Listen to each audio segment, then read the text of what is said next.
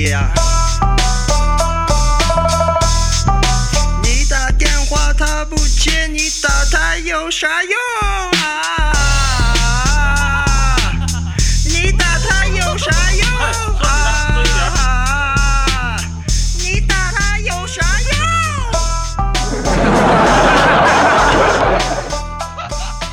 阿郎，你电话响啦。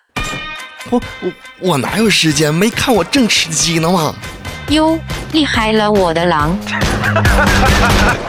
大家好，这里是厉害了我的狼，我是阿狼。近来这个智商不在线的人呢，还蛮多的。十二月二十一日，大连至广州的一列火车上，女子周某趁杨先生在睡觉，偷出他的手机，想转账给自己。嘿，谁知道他在慌乱之际呀、竟然将自己微信里的三千块钱转到了杨先生的账户。哇，去哪儿找这么好的人呢？啊，快过年了，我的手头也挺紧的哈，求你来偷我好不？这还不是重点，下面的操作呢更骚。哎呀，周某呢发现，哎呀自己失误了，怎么把钱转回到自己的账户上呢？嗯。杨先生的微信转账又需要输入密码，嗯，这样吧，一脚把杨先生踢醒，来，把那三千块钱再给我转回来。呼，把失主踢醒，你这个操作也是贼机灵啊！嘿，不过呢，这个事儿呢，我有点这个乱啊，这个理一理啊，特别是各位懂得法律的朋友来个支个招。你说这个周某偷东西，但是呢一分没得着啊，对方杨先生的账户上却多了三千块钱，这算偷不？近来呢，还有好多这个父母打孩子的新闻，那个下手之狠啊，简直我就想问一句哈、那是你亲生的不？那么你是不是神经病？你来听听下面这位父母的教育方式。十二月二十二日，贵阳八岁男孩小李在街上捡垃圾。小李的妈妈说，小李在学校太调皮，损坏班级公物，老师要求赔偿，他就告诉小李自己没钱，于是让他去捡垃圾卖钱，自己来赔。然后你就被你妈妈罚来捡垃圾了吧？不是被罚，不是罚，是我那个妈妈实在没钱，所以只好喊我来捡垃圾去卖。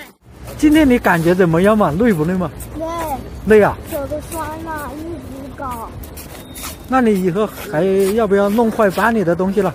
不要我，啊？不要了。小男孩最后的倔强就是那句话：“我不是被罚，是我妈妈实在没钱。”你觉得这个教育方式怎么样啊？我觉得很实用呢，哈，比这个什么棍棒教育是不是好很多？哎有这样的经历之后呢，即使这个经济状况再不景气，我觉得你也能挣来钱，对不对？哎，下面说一下这个经济理论当中的一个内裤理论。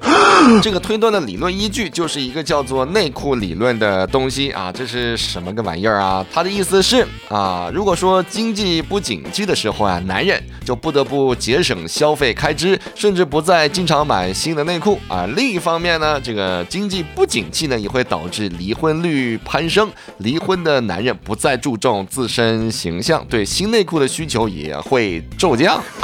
但是当这个经济复苏的时候呢，男人可以稍加挥霍啊，离婚的男人呢也要开始新的约会，于是呢内裤的销量自然会大幅的攀升。这这是这个理论我倒是没这个深入研究过啊，但是呢我有点不太爱听啊，哪有这么埋汰人的呀？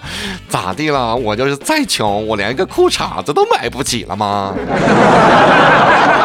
你这研究搞得倒是挺深入的啊。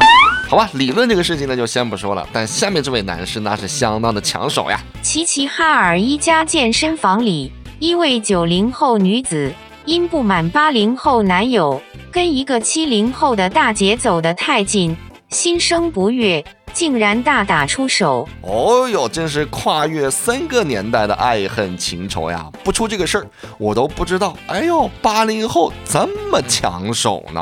啊，老少通吃呀！是不是好嗨哟？感觉人生已经到达了巅峰。这真是啊，难得一见的三代同堂。嗯，跨越时间的交流，让我不禁感慨，没代沟真好。但是吧，哈，女人呢何苦为难女人啊？有本事你们合伙打打猪蹄子呀！好吧，什么这个叮叮当叮叮当，这个日子呢，已经这个告别我们的生活了哈。接下来就是啊，刘德华呀和中国娃娃的专场了。嗯，呃，过不了多久啊，这个超市里呢就会循环播放《恭喜你发财》。好吧，今天的节目就先到这里了。我是阿郎，下期见。各位可以在手机微信的公众号里来搜索“我是阿郎”，点关注。